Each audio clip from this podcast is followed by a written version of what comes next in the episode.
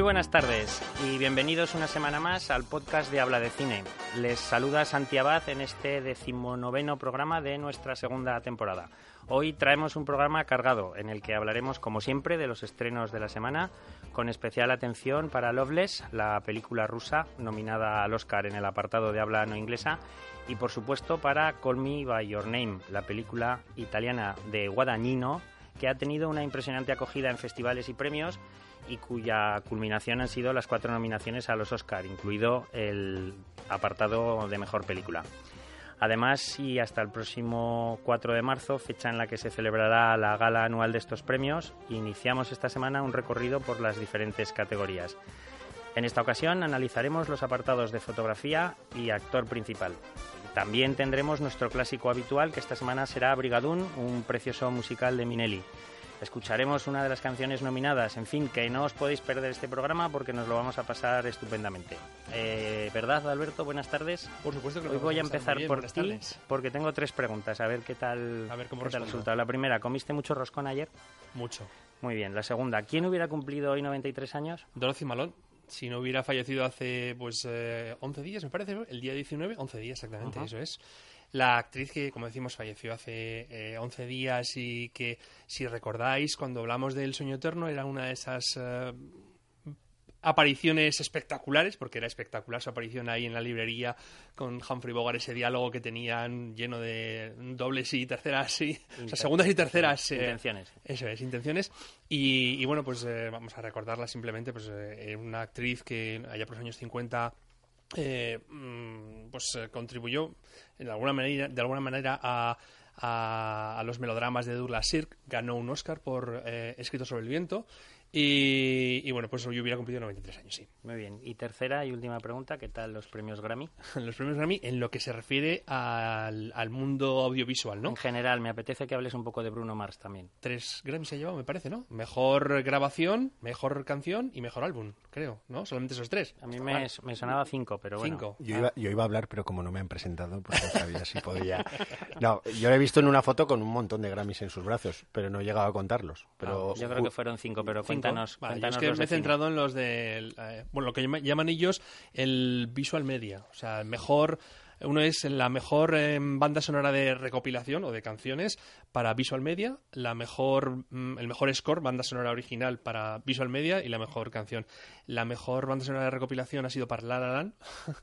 La banda sonora del score también para La La Land, con su director Justin Harwich, y la, la canción estaba nominada eh, City of Stars, pero se la ha llevado una canción que se llama How Far I'll Go, que mm, creo que es de una especie de disco que sacaron con canciones de, de Bayana, ¿no? Eso, ha sido un poco lo que es eh, el apartado cinematográfico, ¿no? o sea, lo has dejado como que iba a ser La La Land también, pero, Pero no, La canción, en la, en la no. tercera no se la llevó. Alfonso, buenas tardes. No necesitas que te dé presentación. No, no. Eres el que más estrellas tiene o el que más puntas, el que tiene la estrella con más puntas, o sea, que puedes hablar cuando quieras. De hecho, me las voy a poner ahora. Espera un momentito. Aquí, que cuelguen aquí. Eso es, para que la veáis. ¿eh? Eh, ¿Qué tal? Buenas tardes. Santi. ¿Cómo ha ido tu puente, tu semana? ¿Todo bien? Pues eh, al estilo de Alberto comiendo roscón. A todas horas. Sí. Soy muy fan del roscón. Me parece muy bien. Y empezando ya con los estrenos de la semana, ¿te fuiste con los chicos a ver El Corredor del Laberinto o te fuiste solo? Pues me fui con mi querida, con mi querida esposa y luego posteriormente con los críos hemos eh, recuperado las primeras de la saga. La- Pensaba que ibas a decir y luego con Alicia. No. no, pobrecita mía. No, no, no. Nos fuimos los dos en plan romántico y, y lo cierto es que quizás no sé, no fue una buena elección y digo esto de quizás porque ella no había visto ni la 1 ni la 2. Eh, yo le dije, digo, vamos a ver esta porque, mm, aparte de que había visto las dos primeras, pues sabía que, que mm, me tocaba escribir sobre esta película.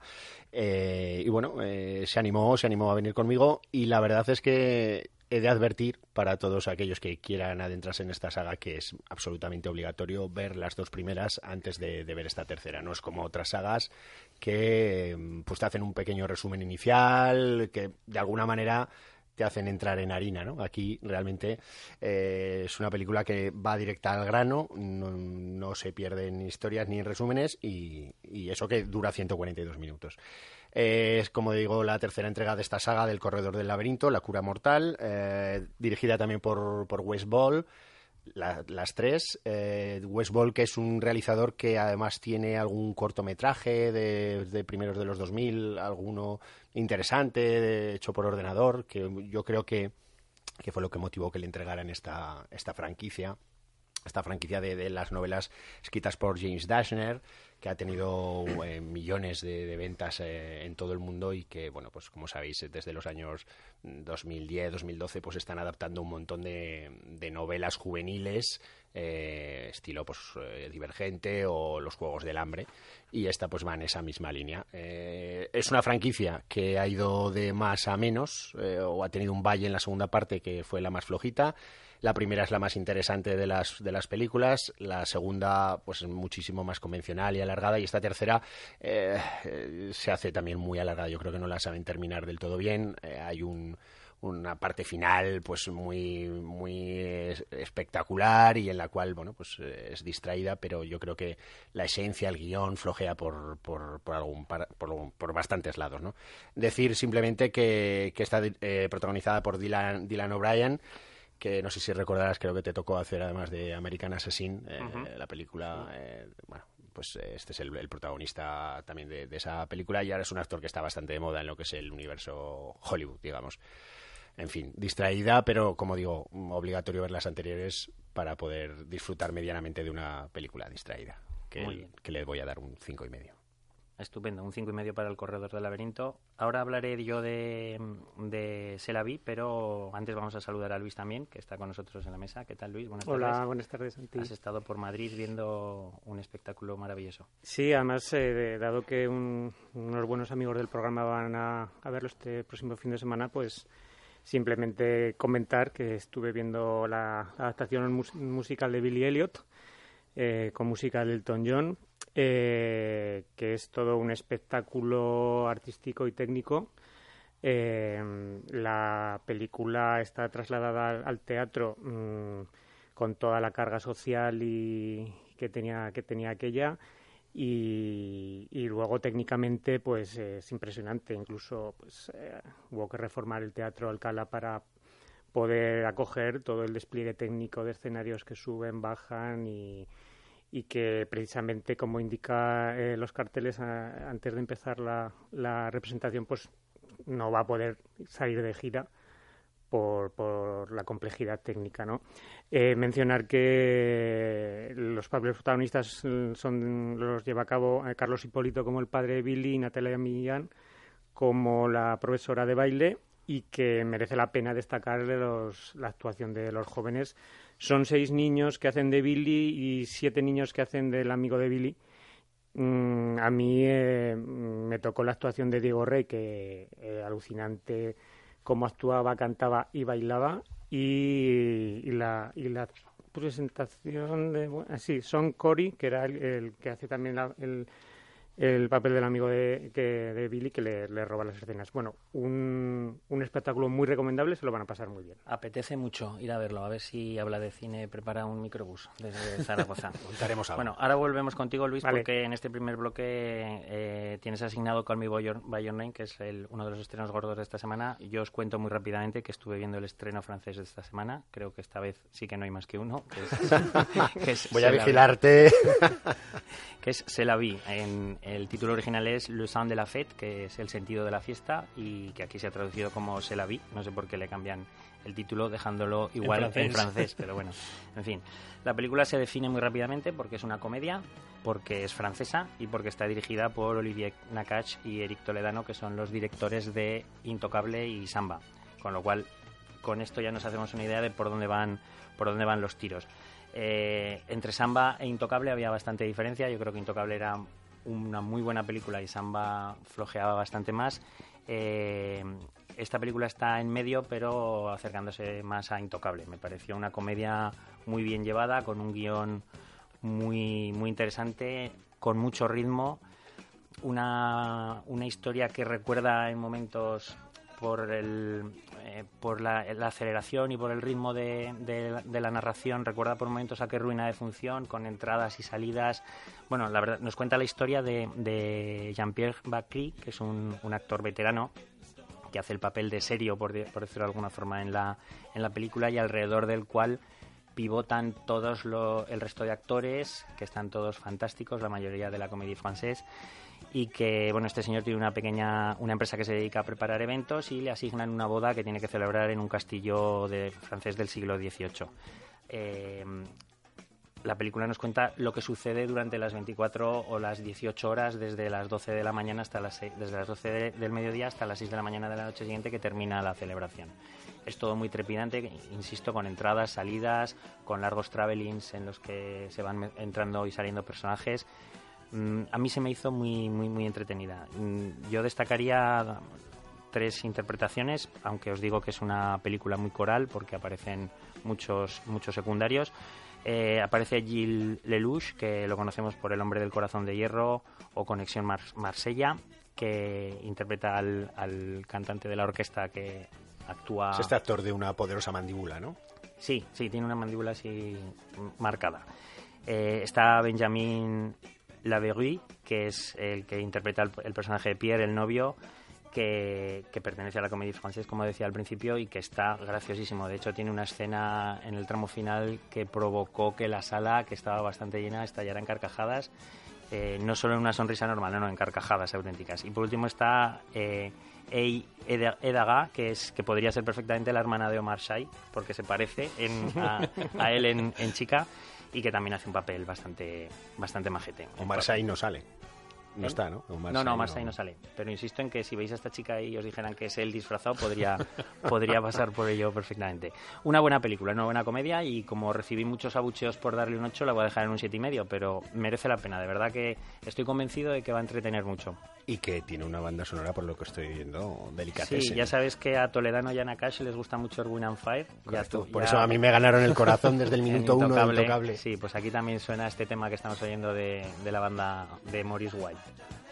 Bueno, eh, vamos con, con Call Me By Your Name. Luis, tenemos también a Ricard, creo ya al otro lado del teléfono, porque también ha visto esta película y también quería participar.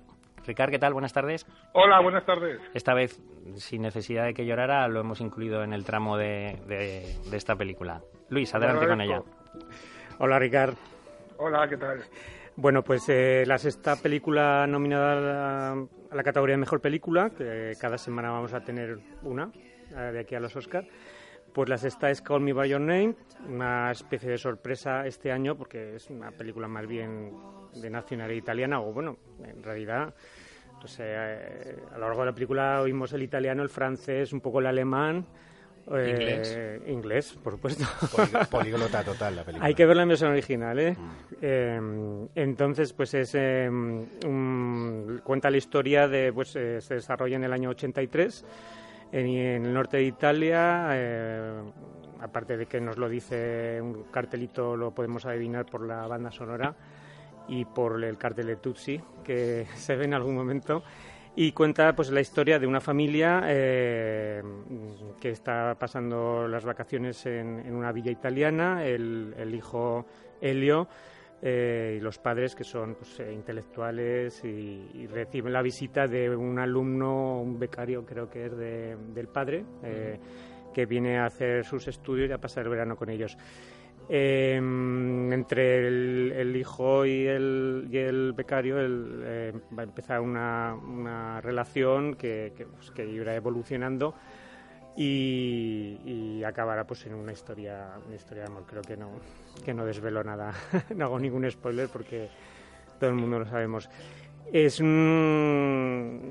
cuando te enfrentas a una película de este tipo piensas que, que va a estar llena de, implicaciones sociales y, y, va a tener la historia más trascendencia que de la que al final tiene no y lo que sorprende es que es una historia intimista o sea es una historia de amor pura y dura de inicio de la sexualidad, de descubrimiento, eh, relación como todas las historias de, amor que hay una, lucha de poderes hasta que, las, las fuerzas se equilibran eh, y todo en el marco pues eso de, cómo se desarrolla en un verano italiano con el calor y el propio ritmo de la película acompaña pues al típico ritmo de verano de, vagancia, de pereza, de tomar el sol, de, nadar y, de, vaguear. ¿no? En, la película a mí mm, me ha gustado, me ha parecido muy bonita, es que, es que sería la, calificación, sin buscar muchas más implicaciones. Y, mm, y la, sobre todo pues destacar a los actores eh, Armie Hammer que a mí me ha sorprendido lo descubrimos ahí en la película de mm, el llanero solitario. Sí, bueno, yo me iba a la de Facebook, en, la, red social. En la red social, haciendo un doble papel y aquí está estupendo. Ha sido excluido de las nominaciones a secundario en los Oscars. Pero bueno, yo creo que, que está estupendo. También, sobre todo, Michael Stuhlbarg, que hace un papel sensible, muy sensible, de un padre que, muchos queríamos tener y que protagoniza en la parte final una, excelente escena con, su hijo. Y el, claro, el descubrimiento de, la película es la actuación de Timothy Chalamet, un joven actor eh, que está nominado al Oscar, que ya está en la siguiente película de, de Woody Allen, que no sé si veremos, si se borrará digitalmente su actuación, si la película se estrenará o si caerá un misil sobre la cabeza de Woody Allen antes de que se estrene o simplemente cerrarán los cines y lo veremos en Netflix. Pero bueno, eh, volviendo a la película, pues la actuación de Chalamet es, eh, estupenda. Eh, no sé si mejor o peor que la de sus compañeros, pero bueno, bueno, bueno, ahí está. Eh, es una película mm, que la banda sonora también me, sorprendió, aparte de la música de la época, la banda sonora musical de piano es, es por, lo, por lo pronto es original y es un poco atípica, está muy bien. Y decir que el guion corre a cargo, bueno, es basado en una novela de mm, André Aziman, pero el guion es de James Ivory, que no, que no la, no la pudo dirigir, y en su lugar lo ha hecho Luca Guadagnino, del que el año pasado veíamos eh, Cegados por el Sol, que también era una historia eh, en el verano con calor y tal, pero totalmente distinta, con una dirección mucho más frenética que esta, que es muy calmada y, más de, disfrutar. ¿no? Yo creo que es una, buena propuesta. Ahora Ricard me, me dirá lo que ha pensado, lo que ha parecido la película. Ricard. Sí, a ver, a mí esta película, mi conclusión es que mm, lo único que me va a afectar de cara al futuro es que no volveré a comerme un albaricoque nunca más. Pero por otro lado es una película que a mí no me ha no me ha llegado demasiado, no me ha conmovido como debería, quizás por la historia que cuenta. No empatizo ni simpatizo con los protagonistas. La verdad es que no no me caen excesivamente bien ni, ni veo que haya ninguna situación uh, sumamente interesante para que me la cuenten es la historia de un primer amor, en este caso es un amor homosexual, como podría haber sido un amor heterosexual o un amor entre animales, o sea, realmente a mí no, eso no me, no me importa, eh, pero la historia en sí no, no me dice demasiado. La película sí es muy delicada, eh, tiene esos momentos en, en, la, en, las en la ambientación esta del norte de Italia, pues que están bien, que, se ve bien, pero esta película pasa por, mis ojos como podría pasar cualquier otra película que no me importe demasiado. Sí es cierto que la canción que está sonando, Mystery of Love, que creo que está nominada al Oscar, de Sufjan Stevens, es una canción así que se te llega a meter en la cabecita, suena en un momento dado, y que es una canción que está bastante bien. Y también es cierto, o también, bueno, no sé si es cierto o no, pero yo comparto la opinión de Luis de la secuencia, porque hay que decir que tiene para mí dos momentos que sí que son, son muy superiores al resto de la película, que son esa, esa secuencia de la conversación del padre, me parece ahí sí que hay un, un momento de, de, escritura de diálogo extraordinario por parte de, de James Ivory es muy bonito lo que dice el padre. Y ah, también hay que reconocerle a Timothée Chalamet que quizás sí está un pelín por encima de sus ah, de sus compañeros que yo sinceramente tampoco veo que estén tan bien los veo normal o sea sí están bien pero tampoco nada del otro mundo. Pero a Chalamet sí que le veo en el, en el final el final de la película el para final sí que realmente es un, un momento dificilísimo para un actor lo que él hace y que creo que ahí podría ganarse esa nominación que, ha obtenido en los Oscars. La película, insisto, no está mal, pero yo mm, me cuidaría mucho de recomendarla según quién.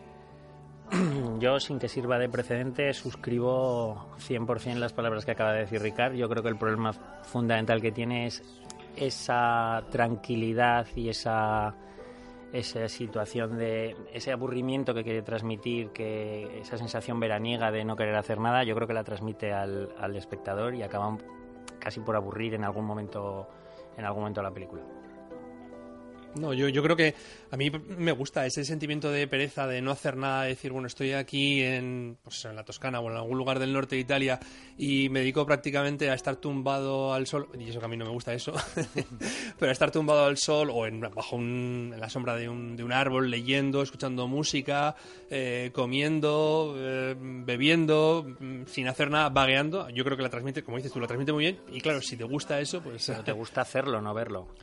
¿A ti te gusta hacer eso? ¿No te gusta verme a mí en el, en el, a ti no, en el a ti árbol? no, pero escuchando música. Pero ellos dos sí, ellos lo hacen bien. Hombre, y la banda sonora, lo que decía antes, eh, lo que decía antes Luis, la banda sonora llena de auténticos hits del año 83, que es una delicia es escucharlos y, y retrotraerte a aquella época.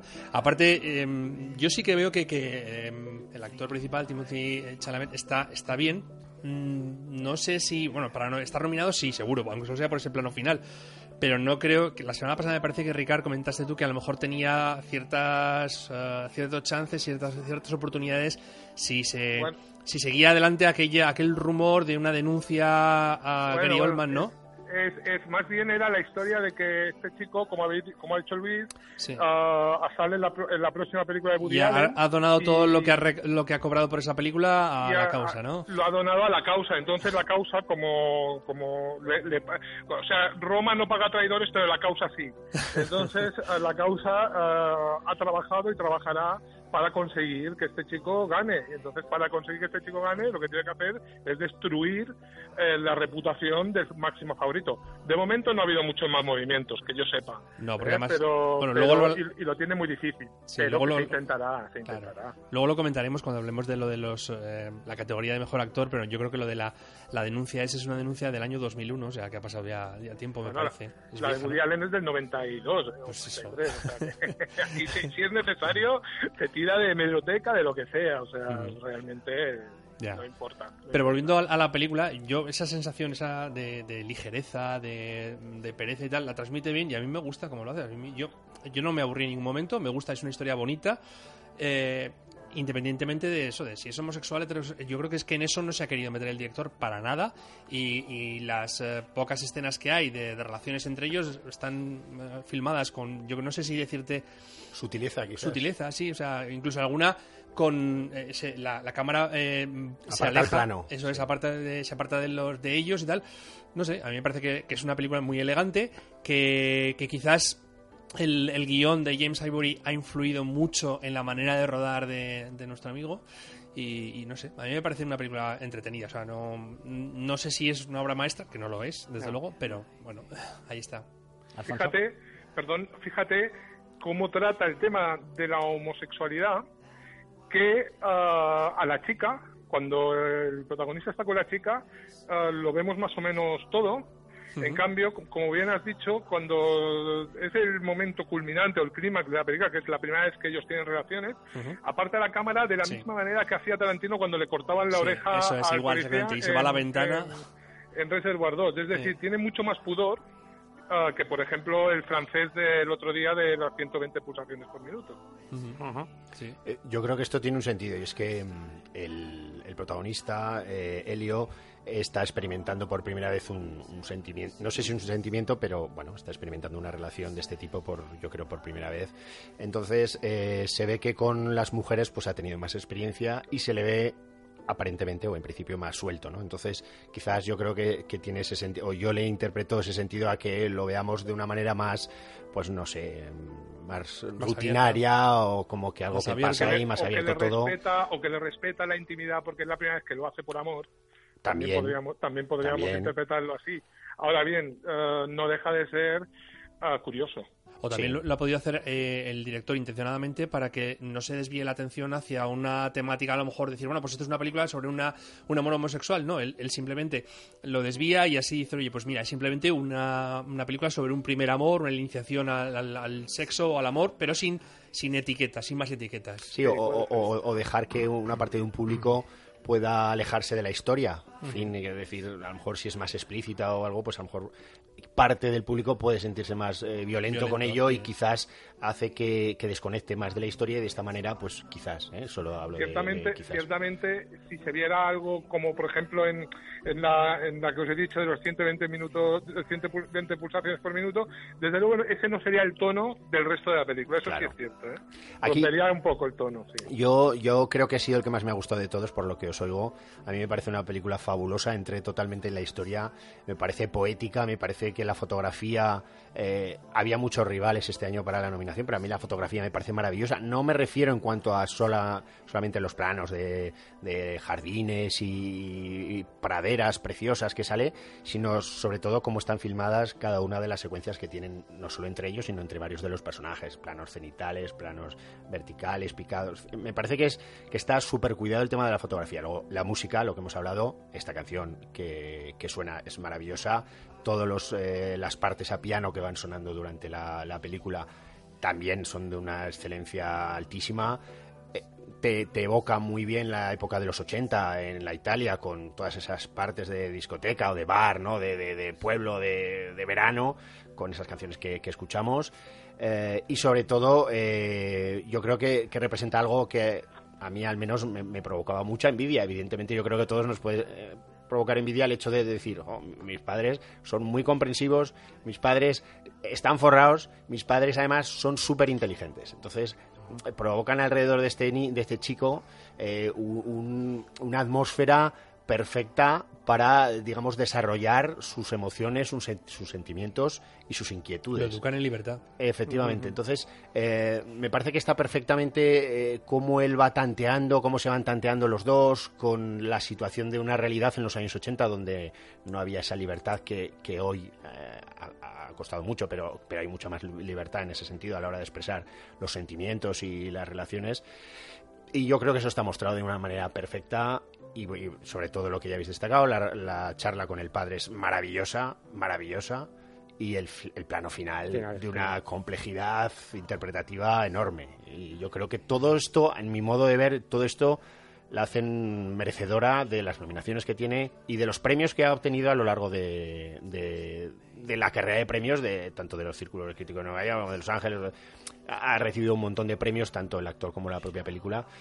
Y, en fin, yo la, yo la recomiendo mucho, aunque sí que es cierto que quizás no es una película que la pueda recomendar a todo, a todo el mundo. ¿Cerramos con notas? Sí, yo un siete y medio. Ocho y medio para mí. Yo ¿Seis? un siete. ¿Seis y medio? Y yo un seis. Muy bien, pues dejamos aquí el primer bloque de estrenos y tal y como prometimos, empezamos esta semana el análisis a las diferentes categorías de, los, de la próxima ceremonia de los Oscar si os parece, podemos empezar precisamente con la de actor principal, en la que estaría incluido este Timote, Timote Chalamet del Call Me By Your Name y que compite con el grandioso Daniel de Lewis, Daniel Kaluuya, Gary Oldman y Denzel Washington por... Eh, ¿Esto es el biopic de Ramón J. Sender? No. no. No, Roma J. Israel. Ah, vale, perfecto. bueno, ¿cómo veis las, las opciones de, estas, de estos cinco candidatos? Está Daniel Day-Lewis, que es el que tiene, tiene tres Oscars ya este tiene Es el único que además tiene los tres Oscars por interpretación principal. Y bueno, eh, es un... A ver, en principio parece que Gary Oldman es el que más eh, favorito se, se, presenta ante, no solo por el globo, ¿no? Pero sino por, por su interpretación realmente fabulosa en, su película En el instante más oscuro. Pero sí que es cierto que yo creo que mm, puede estar algo abierta, quitando a lo mejor a, a Jordan Peele por Déjame salir, que tiene también... Caluya, Caluya. Perdón, perdón, Jordan Peele es el director, Daniel Caluya. Eh, tiene alguna secuencia también muy, muy cargada de muy potente, ¿no? Con mm. la lágrima cuando le está haciendo todo lo que le sucede allí pero no sé, yo creo, yo creo que sería el que yo eliminaría ¿eh? a, priori de los posibles candidatos, así en, un en una primera vista. Es que yo creo que no, me parece que es, que es una categoría que es que está tan claro, sí. que es que mm, poner a alguien en segundo lugar, pues eh, yo, mira, pondría a Timothy Chalamet, porque no creo que le cargue nada a Daniel de Lewis con un cuarto Oscar. Denzel Washington, él, está ahí año tras año. Eh, Denzel Washington lleva. Mm. esta es su novena nominación. Ya, ya, pero tiene dos Daniel tiene seis. Daniel Day-Lewis tiene seis. el año pasado Denzel Washington se pilló un rebote que me parece que nadie en la academia estaría dispuesto a soportar otra vez otro rebote de este hombre. Y por eso se ha puesto el pelucón ese que se ha puesto para la película. exacto. O lo han o lo han mentalizado bien y llega de buen rollo o no, no, aunque aunque le hagan un La La Land del año pasado, que diga, aunque hablan sobre y ponga Gary Oldman, el tío vea la cara de Denzel Washington y diga Denzel, ¿sabes? O sea... no, no, pero yo creo que el año pasado se sentía más favorito que este. Sí, desde esa sensación. Había ganado alguna cosa, me parece algún premio de la crítica puede ser, pero este año además yo, yo no veo, sinceramente, ¿eh? no veo rival para Gary Oldman en yo, ninguno, vamos. Creo que de las cuatro categorías de interpretación es, es la única que mm, me cuesta más ver alguna posible sorpresa. En las otras tampoco, en alguna quizás más, pero aquí ya lo anunciaremos, pero aquí yo creo que Gary Oldman lo tiene, vamos, eh, tiene mm, dos, casi las dos manos agarrando el Oscar, ¿no? E incluso Sí, perdón, perdón. Termina, termina, termina. No, incluso, pues eh, a la vista de lo que. de lo visto, nunca mejor dicho, eh, yo creo que es el, el, mejor, vamos, eh, para mí la mejor interpretación, la suya. Y luego que los otros, quiero decir, los, los primerizos mm, tampoco son actuaciones que, que, que, bueno, merezcan un reconocimiento tan temprano, ¿no? y luego que además eso, que a también le gusta siempre mucho los personajes históricos, ¿no? pues ¿Creéis que hay algún ausente que podría haberle plantado más cara a Gary Oldman? Bueno, a mí me gusta Tom Hanks, pero claro, en Tom Hanks en los archivos del Pentágono, pero vamos, es, tampoco era... pero yo creo que, no sé, para quitar a alguno de estos nominados por, por Tom Hanks... Es que a mí Caluya no me, tampoco me entusiasma, ¿eh? yo, no le veo... Yo, por eso lo, doy la última opción, desde luego. Yo, yo quitaría al de Déjame salir y Denzel Washington no, porque primero porque no quiero que se enfade conmigo y segundo porque no lo he visto. Pero déjame salir, desde luego, cuando vi la película, lo último que pensé que estaría nominado al Oscar. desde luego, como ha dicho, no sé si Alberto, creo que es una categoría que está nunca decidida, porque eso nunca se sabe, pero desde luego sería una, un sorpresón enorme si no se lo lleva Gary Oldman, a no ser que suceda algo en el mes que falta y si alguien pudiera tener alguna opción, creo que sería precisamente. Es, que no, iba a decir Timothée Chalamet, pero incluso creo que no. Ah, Daniel Day-Lewis, eh, todavía no lo he visto. Yo sí me considero muy, muy fan de Daniel Day-Lewis, pero creo que este año no le toca. No lo sé, pero creo que este año no le toca. Creo que este año es para Gary Oldman, porque además es una interpretación total y absolutamente perfecta para que te den un Oscar, solo si Daniel Day-Lewis, en lugar de hacer de un modisto, hiciera de mi pie izquierdo, por ejemplo, o sea, uno así un poco hecho polvo, pues podría ser otra el, otro el, otro punto de interpretación que puede ganar un Oscar. ¿Y, el hecho de que se retire? Ya, el hecho de que se retire, pero me parece que, un que, esto le da un poco igual. Yo creo que el hecho de que se retire, el premio ya es el hecho de que le hayan nominado, porque eh, tanto a él como a la película eh, es un fue un poquito sorpresa, ¿no? En las nominaciones, el, meterse ahí. Entonces, quizás la nominación ya es el premio. Sí, entró un poquito así de aquella manera, pero pero bueno, Paul Thomas Anderson, a pesar de que a Santi no le guste nada, siempre hay que tenerlo en cuenta. Yo creo que, que, que al que han digamos, ha entrado él por, eh, por, este, por Franco, por James Franco. Yo creo que el, gran ausente, por decirlo de alguna manera, es James Franco y creo que es por motivos extra cinematográficos. Creo que tenía la nominación asegurada, pero lo que sucedió en los Globos de Oro lo descartó por completo. Y entonces por ahí entró, no sé si Caluya o, ah, o Washington pero yo ah, creo perdona Ricardo yo creo que fue em, Daniel Day Lewis porque me parece que los de los de los premios del sindicato, de actores eran estos mismos con la única diferencia de Daniel Day Lewis y, y James Franco me parece no o sea sale James Franco creo ¿eh? No, no sé pero sé que la ausencia es James Franco y luego por ahí ha entrado alguien que puede ser de Luis, evidentemente. Bueno, pues estamos todos de acuerdo, no perdamos ya más tiempo en esta categoría. Comentar antes de pasar al análisis de la fotografía que estamos escuchando de fondo también una de las bandas sonoras nominadas que Alberto se dedica a hacer la selección musical. Cada semana sobre, sobre los apartados que analicemos escucharemos una de las bandas sonoras nominadas. Esta semana, Alberto, es eh, la de tres eh, anuncios en las afueras de Bin, Missouri. Carter Barwell. De Carter Barwell, sí. Muy bien. Pues pasamos a la fotografía que ahí tenemos, ahí puede que esté más, más dudoso. Tenemos como en el chiste un británico, un francés, un suizo holandés, un danés y una americana. Atención que es eh, una joven de 39 años, que es la primera mujer en 89 años que alcanza la nominación en este, en este apartado de fotografía. Nos falta el italiano, creo que eso lo tenemos todos claro, que falta Vittorio Storaro. Y, y de estos cinco que hemos comentado, que, ¿cómo lo veis? Está un Roger Dickens que será, esta es su decimotercera o decimocuarta nominación y que nunca ha ganado el Oscar. Quizás sea este el momento ya Parece ser, puede ser, ¿no? También está por ahí el, el Bruno, o sea, Bruno eh, Del Bonel. Del Bonel, exactamente, que es su quinta nominación. Y a mí, mm, creo que el día que estuvimos hablando del instante más oscuro, ya lo comentamos, que me parece que la, la fotografía del instante más oscuro también es, muy, muy, muy buena. Y si tiene un rival Roger Dickens, yo creo que puede ser este, el instante más oscuro. Y el hecho de que haya una mujer y norteamericana, no tal y como están las cosas ahora en Hollywood, No lo sé. Es que aparte de la mujer norteamericana, del Bruno Dulbanel, que es eh, francés, y de Roger Dickens, luego tienes un, un sueco, Un sueco danés, holandés. No, danés, danés, y, sí, un, y un sueco holandés, suizo no, holandés. suizo holandés, exactamente, eso es. De, to- de todas maneras, el danés, Dan Lausten, es el único que no forma parte del gremio o de la asociación americana. Es decir, no, sé, si- no sé si os habéis fijado cuando sale Director of Photography, Sí, sale el nombre y ASC, que son miembros de la, de la asociación americana. El único que no lo es es el, el danés, El danés, sí. de la forma del agua. Todos los demás, aunque solo haya una americana, eh, todos los demás lo son, ¿eh? tanto Roger Dickens como De Bonel como Van Hoytema, todos son de la Asociación Americana, por, por, mm, por situar, que a veces decimos, no, son nacidos en tal sitio, eso significa que han trabajado mucho en América y que son bastante conocidos y reconocidos allí. Yo creo que todos los que yo he visto, que son todos a excepción de, precisamente la, forma del agua, creo que todos eh, tienen la candidatura pues merecida, entre comillas. Creo que lo de Rachel Morrison es matar demasiados pájaros de un tiro. Mm, quizás es la que más me chirría, pero también hay que decir que, mira, que, que, que haya, se haya colado una mujer, a ver si abre esa puerta y empieza a eh, más mujeres en esta categoría tan importante, en, la- en lo que es el cine, la fotografía.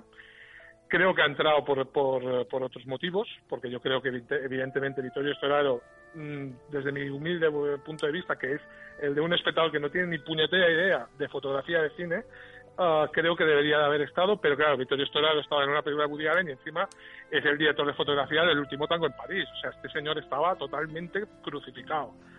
Ah, Rachel Morrison, también hay que decir, y aquí mm, yo lo voy a soltar, sé que es una casualidad y sé que no habrá tenido nada que ver, pero que casualmente es ah, ha trabajado de operadora en los programas de Oprah Winfrey.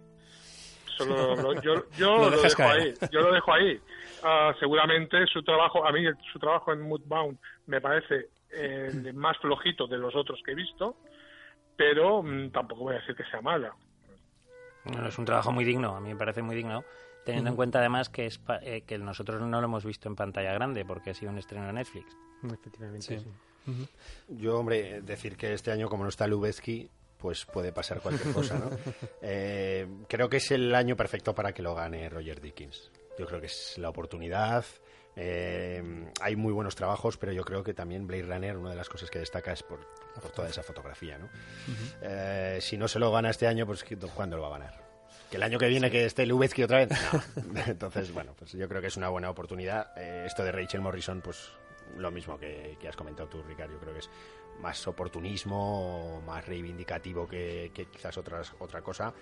Y yo siempre soy muy fan de Hoyte Van Hoytema, porque me gusta mucho el cine de Nolan y me gusta mucho la fotografía que emplea. Pero yo creo que no tiene demasiadas opciones, creo. Una pregunta que tengo que haceros. En este premio que le han dado a, a Iñárritu, este premio especial y tal, por lo que ha hecho, que no sé muy bien de qué va, ¿está Lubeski también metido en eso? ¿Lo sabéis? No, no tengo ni idea. O sea. ¿sabéis que le han dado un premio honorífico a un Oscar honorífico a, a este a, a Iñárritu por un documental que ha hecho por- porque ha hecho un avance técnico que no me lo hagas decir ahora cuál es, pero eh, es una cosa extraña que ha hecho y ya le han dado cuando dieron los, los honoríficos ya le, se lo han dado, o sea él ha ganado otro otro Oscar este Iñárritu, pero no sé si Lubeski no sé si también estaba metido en este en este premio o no, no lo recuerdo. Carne y arena es, creo, el título Sí, del, correcto, del sí. proyecto en realidad virtual, me parece que es algo que, que hicieron, pero la verdad que desconozco si, si Lubezki que me imagino que sí estará. Habrá que mirar si, él- si, si este año también ha sido premiado Lubeski, pues, en cierta manera. Muy bien, pues ya hemos dejado nuestro favorito a mejor actor. Sí, aparte ¿Algo de. más en sí, no, yo- fotografía? yo, sí, en fotografía yo sí que echo de menos, quizás, al operador de fotografía de la película de la que hablaremos luego, Sin Amor. Michael, o Mijail, perdón, Mijail, que es ruso, Mijail Krigman se llama, me parece, que incluso la Asociación de, de Cinematografía Americana que comentaba antes Ricard le ha, nominado para algún premio, no el premio principal, pero, pero está ahí. Y es, yo luego lo comentamos eh, cuando hablemos de la película, yo creo que es uno de los aspectos más destacables, el de la fotografía de esta, de esta película de Sin Amor. Bueno, ha ganado el premio cine europeo. La Eso, banda exactamente. sonora y fotografía. La fotografía premios- es un personaje eh, de, de Sí, la sí, sí. película, Los de premios del cine europeo ganó la, la fotografía y la banda sonora de, de Sin O Amor. sea que, Ujú. claro, es que hay muy buenos trabajos. A lo largo del año, eh, la película te puede gustar más o menos, pero hay trabajos de fotografía muy, tr- muy trabajados, muy cuidados. Ujú. Y elegir solo cinco, Es difícil. Pues claro, se va a quedar siempre fuera. Y este, que en este caso, pues siendo ruso, pues, pues lo dejamos al lado, ¿sabes? Luego volvemos con esta película y hablaremos de su fotografía también. Decir que, que Lubezki colaboró en Carne y Arena. Colaboró. Colaboró. Ahí queda. Aunque el premio se lo dan a Iñárritu. Volveremos la semana que viene con otros dos apartados, ya decidiremos cuáles y ahora nos vamos con otro bloque de estrenos para que Ricard se relame, se relama hablando de El pasajero. Bueno, ya eh, empezamos, ¿no? Del pasajero. Sí, cuando quieras. Bueno, bueno, pues, eh, bueno, para quien no lo sepa, la cuarta colaboración del director catalán Jaume Colletserra con el actor irlandés Liam Neeson. Ah, cuidado en llamar, con llamarle Liam, ¿eh? porque si no se enfada mucho también, si no, mírate el anuncio aquel que hizo para el descanso de la Super Bowl de hace dos años, ah, que le llamaban Liam y no le gustaba nada. Entonces, eh, después de, pues es la cuarta colaboración, después de, yo creo que tres películas muy buenas, muy entretenidas y muy divertidas, como son Non-Stop, Sin Identidad y Una Noche para Sobrevivir. Y esta es El Pasajero, que más o menos sigue la misma línea. ¿Y cómo, cómo lo explicaría yo? A ver, yo me lo pasé muy bien. Yo me lo paso muy bien viendo estas películas. Reconozco que no son películas ah, de, para ganar premios, no son películas para entrar en la historia, son películas, como yo siempre pongo el mismo ejemplo, pero si el cine fuera una clase social, estaríamos hablando de la clase ah, media, trabajadora, la clase laboral, que ayuda a mantener la sociedad para que luego Spielberg o Nolan o estos puedan hacer las grandes ah, películas. Creo que es una película, insisto, que si uno más recomendable para la gente que vaya a apoltronarse a, a la butaca, sentarse así como espachurrado. Hacerse un con- fran. con- con- a- comiendo palomitas, eh, comiendo nachos, ensuciándose con la salsa, atendiendo el móvil de vez en cuando a ver si han mandado un WhatsApp de una hamburguesa eh, gigantesca en Tolosa. Ah, o más, más recomendable para una persona que va eh, así al cine que no para el que va con la escuadra, el cartabón, la libreta, el- la probeta y va a hacer el análisis y la autopsia a la película buscándole el fallo o no. Evidentemente es un guion que está repleto de agujeros, es un- una trama inverosímil a más no poder, pero si nos ponemos a pensar, la mayoría de películas de Hitchcock tenían mil agujeros en los guiones, tenían las tramas súper inverosímiles, sin ir más lejos, con la muerte de los talones, si uno analiza la trama, es una absurdidad total. Sin embargo, son películas que el director mm, no es que sea más tonto que el panadero que dice que ha visto un fallo en el guion, simplemente él lo sabe, lo que sacrifica todo eso en pos de hacer una película pues eh, muy entretenida, ah, con con mucha acción, con secuencias muy bien rodadas, muy bien rodadas. Hay unas cuantas secuencias de acción muy buenas. Y aparte, también me gustaría destacar la secuencia inicial, que allí este Collet Serra se saca su venita un poco artística y nos hace un, nos- en, en dos minutos de títulos de crédito, nos presenta a la perfección cuál es la vida y la situación del personaje interpretado por Liam Neeson. En Non-Stop repartía en un avión, y aquí reparten un tren. La película, pues ya os podéis imaginar cómo es. Eso es lo que es. Un trabajador de correos. No, es un vendedor de un seguros. vendedor de seguros Ah. que lo acaban de despedir. Perdona, Un perdona. Un vendedor de seguros que lo acaban de despedir. O sea que encima el hombre tiene un mal día. Le vas a dar un 10, ¿no? Ah, No, no, no, porque te- también quiero decir una cosa. De estas cuatro, de estas cuatro películas de, de Collet Serra y Liam Neeson, mm, a falta de verla otras veces, porque también diré una cosa, ah, si un día en televisión coincide en el mismo día Call Me By Your Name o El Pasajero, no tengáis ninguna duda que yo volveré a ver El Pasajero. Pero entonces yo no sé si cuando la vuelva a ver pues le iré subiendo, pero creo que de las cuatro quizás sea la que menos me haya gustado. Yo la, la fui a ver también porque me gustan las películas de Liam Neeson y, y Cole Serra. Eh, estoy con Ricard. Y esperaba, bueno, lo que vi es lo que esperaba ver. O sea, una película trepidante con sus momentos creativos, como tú bien dices, la escena inicial, el, la pelea en plano secuencia verdadero o falso con, con, un, con uno de los malos, no sé si Sí, sí, muy te acuerdas. buena. Sí, y, y un montón de actores eh, ba- bastante conocidos. El- no me voy a poner en plan autopsia, Ricard, pero no me negarás que, que el cine americano tiene la manía de cerrar todas las tramas y que yo que sé, que ese epílogo final se lo podían haber ahorrado. Hasta tú yo creo que me puedes dar la razón. Ah, Pero sí, bueno, pero ¿qué más da? O sea, sí, realmente, sí, pero si hubieran puesto el fin un poquito antes, igual habríamos salido un poquito más contentos. hay, Pero, hay que destacar que sale el matrimonio Warren, ¿eh? de Expediente Warren. Ojo. ah, es verdad, sí. ¿eh? Sale el, el matrimonio Patrick. Wilson y Vera Farmiga. sí. Y eso es una pista que estoy dando, ¿eh? Sí, sí, sí. Y Elizabeth McGovern, que la verdad es que, joder, de ver a ser una vez en América ha pasado tiempo, ¿eh? Sí, sí. Pero, pero es, la película es súper entretenida, muy bien llevada y, y, joder, eh, Liam Neeson eh, no, es, no es Van Damme, pero mm, igual dice tres o cuatro veces que tiene 60 años. Pero, pero te hace identificarte mucho más con su personaje.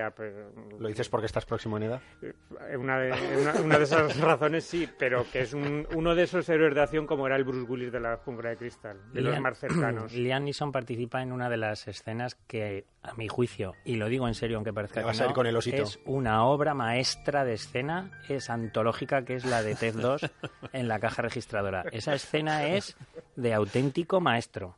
Yo te voy a decir una cosa, yo con Liam Neeson no, no digamos, no empatizo con edad, pero sí con estado de humor, con, con- con el humor que, que el hombre tiene, porque yo muchas veces me, siento identificado y me cago en todo por la calle. Sí, pero el homenaje que le hace Seth MacFarlane en la película es, de verdad, que a mí me parece de, de, no. de una, de una maestría total. Bueno, cerrad con vuestras notas, Luis y Ricard. Yo un 7 le pongo, ¿eh? Yo, yo también, yo también un 7. O- oye, Ricard, perdona, antes de que paséis de película. ¿Va a ser la última colaboración o hay algo más pensado? No lo sé. A ver, yo he estado mirando y Collecherra tiene prevista otra película que está inspirada en una atracción de Disney y que la- el protagonista va a ser The Rock. Pero esto está en, en, preproducción. en preproducción. Ah, no sé si, si un buen día volverá a llamar a Nissan para que vuelvan a hacer otra película. No, desconozco. No hay nada previsto, ¿no? Vale, vale. No, de, de momento no. Bueno, pues vamos con el último estreno de la semana, que es la, como comentábamos, la película rusa nominada al Oscar para mejor película de habla no inglesa, que es eh, Loveless, que aquí la han traducido como Sin Amor, que estuviste viendo, Alberto. Sí, así es. Es una película del director ruso Andrei Cheyinsev. Si mi ruso no, no ha empeorado desde después de la última vez que... Ahora nos mandará Fran un audio diciendo Ah, cómo vale. se... Andrei Cheyinsev. Bueno, eh, como decías muy bien, es una película que está nominada al Oscar a la Mejor Película Extranjera, que estuvo también nominada al Globo de Oro, que viene de ganar premios allá por donde, por donde pasa. El primero creo que fue en el festival, el pasado Festival de Cannes, que se llevó el Gran Premio Especial del Jurado, o el Premio Especial del Jurado simplemente, que en los eh, premios del cine europeo se llevó el de fotografía que decía antes Luis para Mijail Krichman y la banda sonora para Eugeni Galperine. Galperine. Y, y bueno pues es una, una película que la verdad eh, te deja yo creo que te deja muy tocado cuando la ves. O sea que, que te deja te, te- te llega muy dura, muy a fondo. sí es dura exactamente. Sin amor es eso es sin amor. Es una película que cuenta eh, como dos, eh, dos personas, un hombre y una mujer, que están en proceso de, de divorcio, de divorciarse el uno del otro. Eh, bueno, pues ninguno de los dos realmente quiere quedarse con, con el hijo que tiene, un hijo de, me parece que es de 12 años, más o menos. eh, el hijo escucha accidentalmente una conversación entre los dos en los cuales pues, cada uno no, quiere tenerlo básicamente por puro egoísmo, porque eh, eh, quieren rehacer su vida sin la otra persona y el niño les estorba, así de claro. Entonces el niño escucha esta conversación y, desaparece. Que debe, sentir un hijo al oír algo así. Es terrible, es, terrible es, muy duro. La, la, forma que llora el chaval detrás de la puerta. Sí, sí, es que ese plano que, que, lo ves como abre la puerta y o sea, dices, madre mía, es terrible, terrible. Perdonadme un segundo porque como hay confianza, estamos en familia y nuestros oyentes son también amigos. Ricard, eh, esta película no la has visto. Yo estaba escuchando. Es que me, he olvidado despedirte porque ni has visto ni has visto Loveless ni has visto Brigadún tampoco, ¿verdad? No, no, no, no. pues si te quieres quedar con nosotros, encantado, pero igual tienes otras cosas que hacer. Ya os escucharé, ya os escucharé. pues un, abrazo y gracias. Un abrazo. Hasta luego, Ricard. Bueno, pues como decíamos, es una, película que, te impacta, es la, historia que, he comentado y el niño desaparece pues a raíz de esta conversación que escucha eh, de sus padres y, esto sucede hacia la mitad de la película. El, resto de las dos horas largas que dura la película es, es la como los, los dos... Eh, parece que aunan esfuerzos para buscar al, niño, y digo parece porque en realidad cada uno sigue tirando por, por su lado, y, bueno, pues aparte, por supuesto, de, la, de la crítica de esta segunda parte a lo que es la, la sociedad postsoviética, mm, la sociedad rusa que, que, ha heredado, pues eso, después del, del régimen soviético, de la URSS, eh, como es ese capitalismo feroz que, que abandona a, todo el mundo, ¿no? Aparte de esta crítica que yo creo que estaba más presente en la anterior película, en Leviatán, en la anterior película de, este director, eh, el, eje central, como decíamos, yo creo que lo define perfectamente el título, ese sin amor es un, sentimiento que yo creo que además, y lo refleja en la película, se hereda, porque en la, cuando van a ver a la madre de ella, pues ves cómo es la madre, que la madre no le ha dado amor a ella y ella no se lo ha dado a su hijo. Es algo, ese egoísmo, porque al fin y al cabo Em, el amor es generosidad. Si no tienes amor por alguien, eres porque eres un egoísta, piensas más en ti mismo que en otras personas. Eh, ese egoísmo que, mm, ha heredado de, la madre eh, es la mujer la que, a su vez, de alguna manera lo, plasma en, el hijo. ¿no? Eh, es una película, como decía antes Alfonso, dura, pero a mí me parece que, es necesaria. O sea, es una película que, mm, independientemente de también lo que comentamos antes de ese esa crítica a la sociedad mm, rusa de actual, que también por otra parte se ve en, en películas como Destinos, si os acordáis, o, en eh, Un Minuto de Gloria. Es decir, que, parece que, mm, después de, lo que es eh, la desaparición del telón de acero y la caída de los, eh, de los regímenes comunistas, parece que, ha habido ahí un vacío muy importante que todas las películas de, esa, de esas nacionalidades, de, alguna manera u otra, denuncian. Pero aparte de esto, por supuesto, el, tema ese del sin amor, ese, de, ese sentimiento o falta de sentimiento, de esa capacidad de sentir, es universal. Yo creo que la podemos encontrar en en cualquier lugar del mundo. Y es ese hecho lo que hace que, la película sea redonda, que, te no te sientas identificado, pero que sí que digas, eso puede ocurrir aquí, a la vuelta de la esquina, en cualquier sitio, ¿no? También decía antes Alfonso que la fotografía es un personaje más y es verdad, es eh, eh, la manera que tiene de, rodar manteniendo muchas veces el plano cuando ya se han ido los protagonistas del cuadro y mantiene el plano y, parece que te va a contar algo pero no te lo cuenta, te despista mucho con esos planos fijos. Eh, no sé, a mí me parece que es una película mm, redonda, redonda que, yo creo que tiene muchas, muchas posibilidades de, llevarse el, Oscar a la mejor película extranjera. No sé, yo luego ya supongo que habrá ahí un componente, el día que hablemos de, la, de esta categoría, ahí habrá a lo mejor un componente político que no sé cómo, cómo puede influir. ¿no? Ah, mm, se me olvidaba, creo que, para rodar esta película eh, el director Chejinsev no ha mm, ha prescindido de cualquier tipo de ayuda pública del, del, gobierno ruso para rodarla con mayor libertad. Es también un, detalle, ¿no? Está claro que casi mm, con eso que dices tú también mete una crítica soterrada al, al sistema político ruso que no tiene establecido un sistema para buscar a, sus desaparecidos. Porque es que... Sí, la policía la deja también. Está, entre comillas, no es privatizado, pero es que la, gente, la buena gente que se pueda dedicar a esto, a esto ¿no? Eh, la película es eh, destaca, a mí me destaca también por la entrada un poco la occidentalización de, Rusia, pues esa gente permanentemente pegada al móvil y a hacerse fotos. En eso hace mucho hincapié. Sí, sí, sí. Sí, es- sí. es- Sobre todo el personaje de ella. y en los sitios donde van, las gentes, los... Pero por otro lado te mantiene, te muestra la, la- la parte conservadora, ¿no? Como ese, ese jefe que, que ortodoxo que, Sí. que ve mal que las familias de sus empleados se rompan y tienes que poco menos que ocultar que, que estás pasando una, una, Una una crisis, ¿no? O sea, ese, ese contraste permanente de un país tan grande como Rusia, ¿no? Y, y tan... Eh, entonces la película está es muy rica, es muy rica en, en, en, todas esta, en todas estas cosas, ¿no? Y luego, pues sobre todo lo- el tema principal, el sin amor, mm, el desamor, no solo de los implicados, sino de, de personajes secundarios, porque esa, esa mujer embarazada que, que, que no puede tener, mm, no puede sentir pena por, por, por un niño, pero sino porque la dice que pues, se siente un poco sola, porque su Sí, o es sea, egoísta también. Es, un es egoísmo de la sociedad actual, vamos, eh, increíble. la madre también de ella, que es que dices, madre mía. Sí, sí, sí, sí. La verdad es que te paras a pensar en la película y, y se te encoge el corazón, sinceramente. Eh, es una película, mm, como ya he dicho, es dura, muy potente, que sigue un poco la línea de Leviatán. Como bien has comentado, Leviatán eh, hacía hincapié más en temas políticos, en la corrupción política que había. Aquí es más una, la corrupción eh, personal o del ser humano, ¿no? Eh, Una que no empatiza con, con- con las personas que conviven con...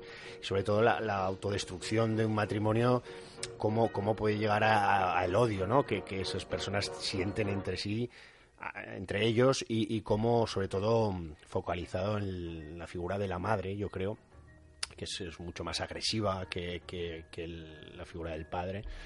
Y, y cómo utilizan al crío un poco como, en fin, como un arma arrojadiza, como diciendo, eh, no me importas nada y por lo tanto todo lo que venga de ti, es decir, hijo incluido, no me importa nada, ¿no?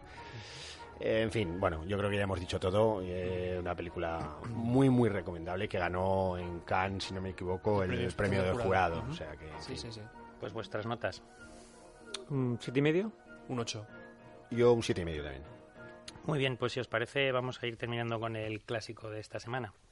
Si eres de los que piensa en el cine como en una fábrica de sueños, como en algo mágico que te permite abandonar la realidad para introducirte en un cuento de hadas. Si eres de los que cree que el cine es música y colorido. Si estás enamorado de los amores imposibles y piensas que para conquistar a la persona amada no necesitas acercarte a una barra de bar y ofrecerle una copa, sino que debes ir a pasear por un idílico monte escocés para recoger brezo y bailar como si fueras un muñeco de una caja de música. Si eres de los que no te vas al baño o a la cocina cuando el protagonista de una película empieza a contarte sus sentimientos cantando a pleno pulmón, seguramente serás de los que ya ha visto decenas de veces esa pequeña joya de cine musical que se titula Brigadún.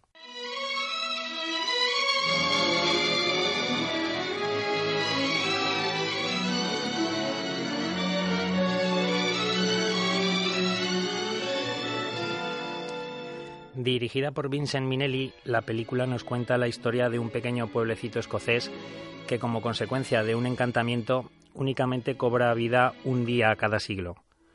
Brigadoon, que es el nombre de esta mágica aldea, no figura en los mapas del siglo XX y por eso su repentina aparición sorprende a dos perdidos cazadores neoyorquinos a los que dan vida Jim Kelly y Van Johnson, que se verán atraídos por el misterio que envuelve al pueblo y sobre todo por la belleza de una maravillosa Sid Charis. Como decía, la película está dirigida por un prestigioso director, Vincent Minnelli, que se apoyó en la parte coreográfica en un Jim Kelly al que ya conocía de trabajos anteriores como fueron El Pirata o Un Americano en París. El tándem Minnelli-Kelly nos da lo mejor de cada uno, la sobriedad y solvencia de un director que manejaba el color como nadie y que se las apañó para rodar este musical de Broadway en un único y gigantesco decorado de estudio, y la perfección aplicada a la danza de un genio que sabía combinar la serenidad con pinceladas de acrobacia rítmica. Alan Jay Lerner y Frederick Loeb son los responsables de la letra y la música respectivamente de este clásico del género que Metro Goldwyn Mayer produjo en 1954, en un periodo en que los estudios de cine gozaban de su máximo esplendor, plagados de estrellas y de glamour. Una época que, como Brigadoon, ha desaparecido quién sabe si para 100 años o quizá para siempre. El film tuvo una duración en cine de 108 minutos por imposición del productor del mismo, Arthur Fred, que suprimió varias canciones del musical de Broadway que alcanzaba las dos horas y media. La película ganó un Globo de Oro a la mejor fotografía en color y obtuvo tres nominaciones a los premios Oscar de ese año. Mejor vestuario en color, mejor dirección artística en color y mejor sonido, siendo olvidada en el apartado musical en un año en el que también destacaba otra película del mismo género, Siete novias para siete hermanos de Stanley Donen. Uno de los temas destacados es el siguiente que vamos a escuchar, Almost Like Being in Love, interpretado por Gene Kelly. Maybe the sun gave me the power, for I could swim Loch Lomond and be home in half an hour. Maybe the air gave me the drive, for I'm all aglow and alive.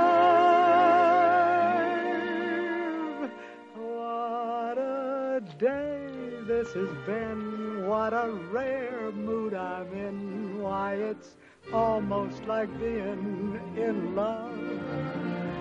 There's a smile on my face for the whole human race. Why, it's almost like being in love.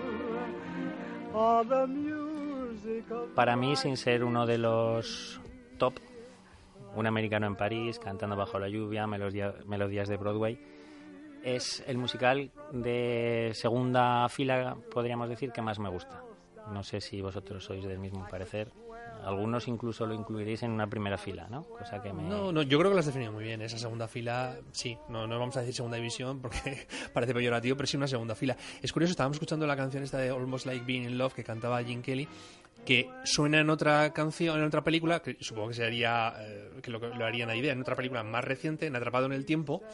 Y es que, claro, también en Atrapado el Tiempo lo que había era que se repetía un día tras otro. No sé si es, eh, supongo que sería intencionado, ¿no? El, el hecho de coger esta misma, esta misma canción. Conexiones Garrido... Se nota un tanto. Hombre, tenía que hacerlo. tenía que hacerlo. A mí me parece que es una como que, que una película que tiene eso que tienen muchos musicales, la mayoría de los musicales, excepto tres o cuatro, que es eh, esa que cuando la ves te dan unas ganas de ponerte a saltar, a bailar. Yo me puse falda. me puse falda escocesa. que, que, mm, de alguna manera eh, te levantan el ánimo, es cierto. Es, es un- excepto tres o cuatro musicales, que podríamos hablar de ellos otro día, no hoy, eh, son, son películas que de alguna manera te alegran el, el espíritu. Y esta lo consigue. Ver a Jim Kelly lo que hace, que dices, "Ah, es fácil, o cómo mueve las piernas, cómo las va cruzando y tal, eso también lo hago yo. Anda, ponte, ponte a hacerlo. Ponte a hacerlo, sí, sí. Lo hace con una plasticidad. A mí Sí. hay un momento que me recuerda el baile famoso de Cantando bajo la lluvia. Ujú. Hay un momento que baila que, que hace un movimiento muy parecido a, a toda esa secuencia cuando va por la acera, ¿no? Eh, la verdad es que, eh, sobre todo, a mí me encanta de, de esta película ver cómo Sid Charis, eh, esa elegancia, esa- esas piernas kilométricas, eh, casi con ángulos perfectos de, de 90 grados, cómo las eleva, pero como si fuera seda. Sí, sí, es, sí. es realmente mm, una maravilla ver, ver a esta pareja de, de actores, de, de- de bailarines, cómo, cómo empatizan, cómo, cómo, Cómo se en una simbiosis total en, es- en esas secuencias de, de baile.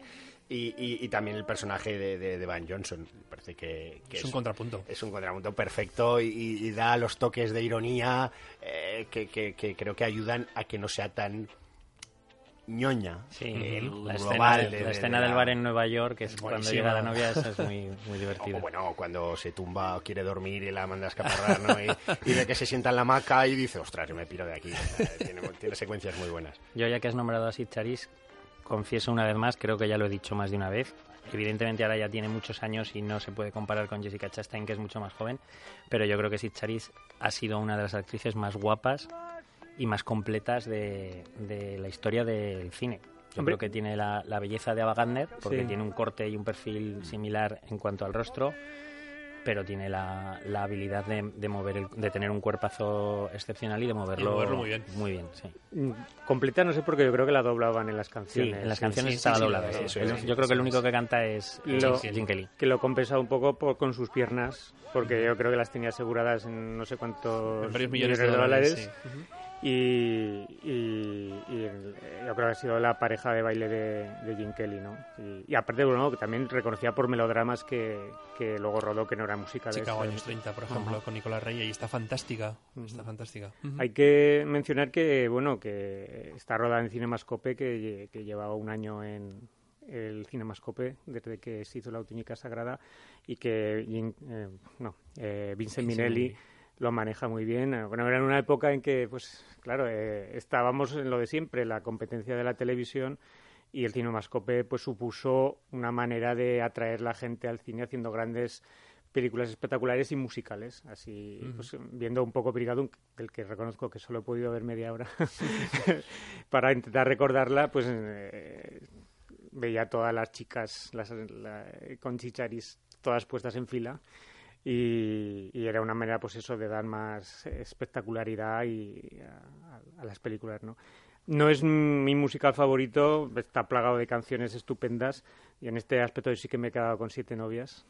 Eh, pero es verdad que, que yo lo, bueno, no es por comparar, pero viendo Billy Elliot dices, ¿cómo puede haber problemas en el mundo cuando ves un musical?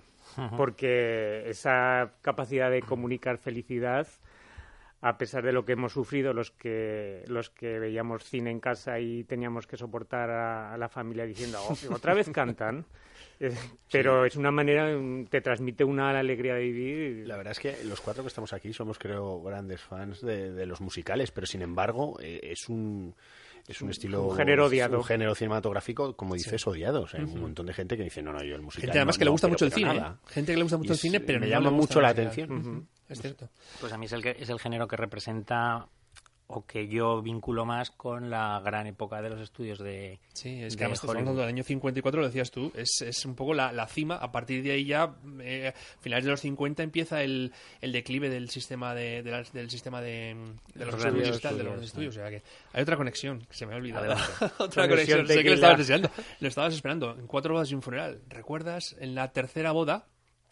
La que hacen en, en Escocia, cuando se casan Andy McDowell con, con aquel millonario, no sé si era americano, pero que tenía, o, o escocés directamente, sí, creo que era escocés, se casan en, en Escocia, en un castillo escocés, y están invitados, y el personaje de Simon Callow, el, el- este que era, ¿te acuerdas de la pareja de, de homosexuales? El que era más eh, con barba, Sí, canoso y tal, pues él eh, llega allí con su kill, y ve a todos que también están con el kill y dice, hombre, si esto es un jodido brigadón. ¿No os acordáis No aquella recordaba, no recordaba no. Pues también, también. Una de las cosas que a mí más me gustan de los musicales es eh, eh, cómo se mueven hasta cuando no están bailando, porque Sí. es toda una coreografía. Cuando sale Sid Charis de la casa, sale bailando, como una como, un- como si estuviera en, un espectáculo de danza. ese plano final. Ese plano final es antológico, hasta que llegan a abrazarse. Mm. A mí me parece una maravilla el cine musical, la verdad. Sí. Muy bien, pues si no tenéis nada más, cerramos aquí nuestro recuerdo para Brigadón, nuestra recomendación para todos los oyentes para que la revisen si ya la han visto No, y, o que la esto- descubran. y- y si perdona no- que te corte, creo que esta sección tiene más sentido cuando hablamos de este tipo de películas que no son primera fila. Es decir, es muy fácil hablar de Cantando bajo la lluvia, pero no es tan fácil, fácil para nosotros que nos gusta, sí, pero quiero decir, para descubrir al, al- a quien nos escucha películas que, como bien decías, no es una primera fila, pero son tienen muchos puntos positivos y yo creo que a lo mejor Pueden gustar, puede ayudarle a esto, ¿no?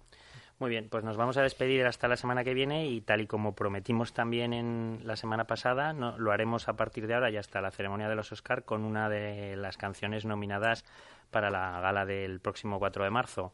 En esta ocasión de la película Moodbound, que es la representante de Netflix en la ceremonia de este año, vamos a escuchar el tema de Mary G. Blige, Mighty River, que como decíamos está nominado bien nominado además, en mi opinión, para, para esta categoría. Con la canción les dejamos hasta la semana que viene. Muchas gracias y un abrazo. Chao. Chao, hasta luego. is a healer, and I'm a believer, like a river wild.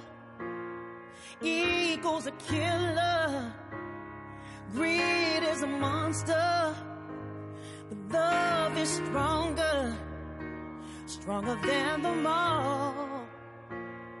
White flag in hand, I don't wanna fight. No lines in the sun.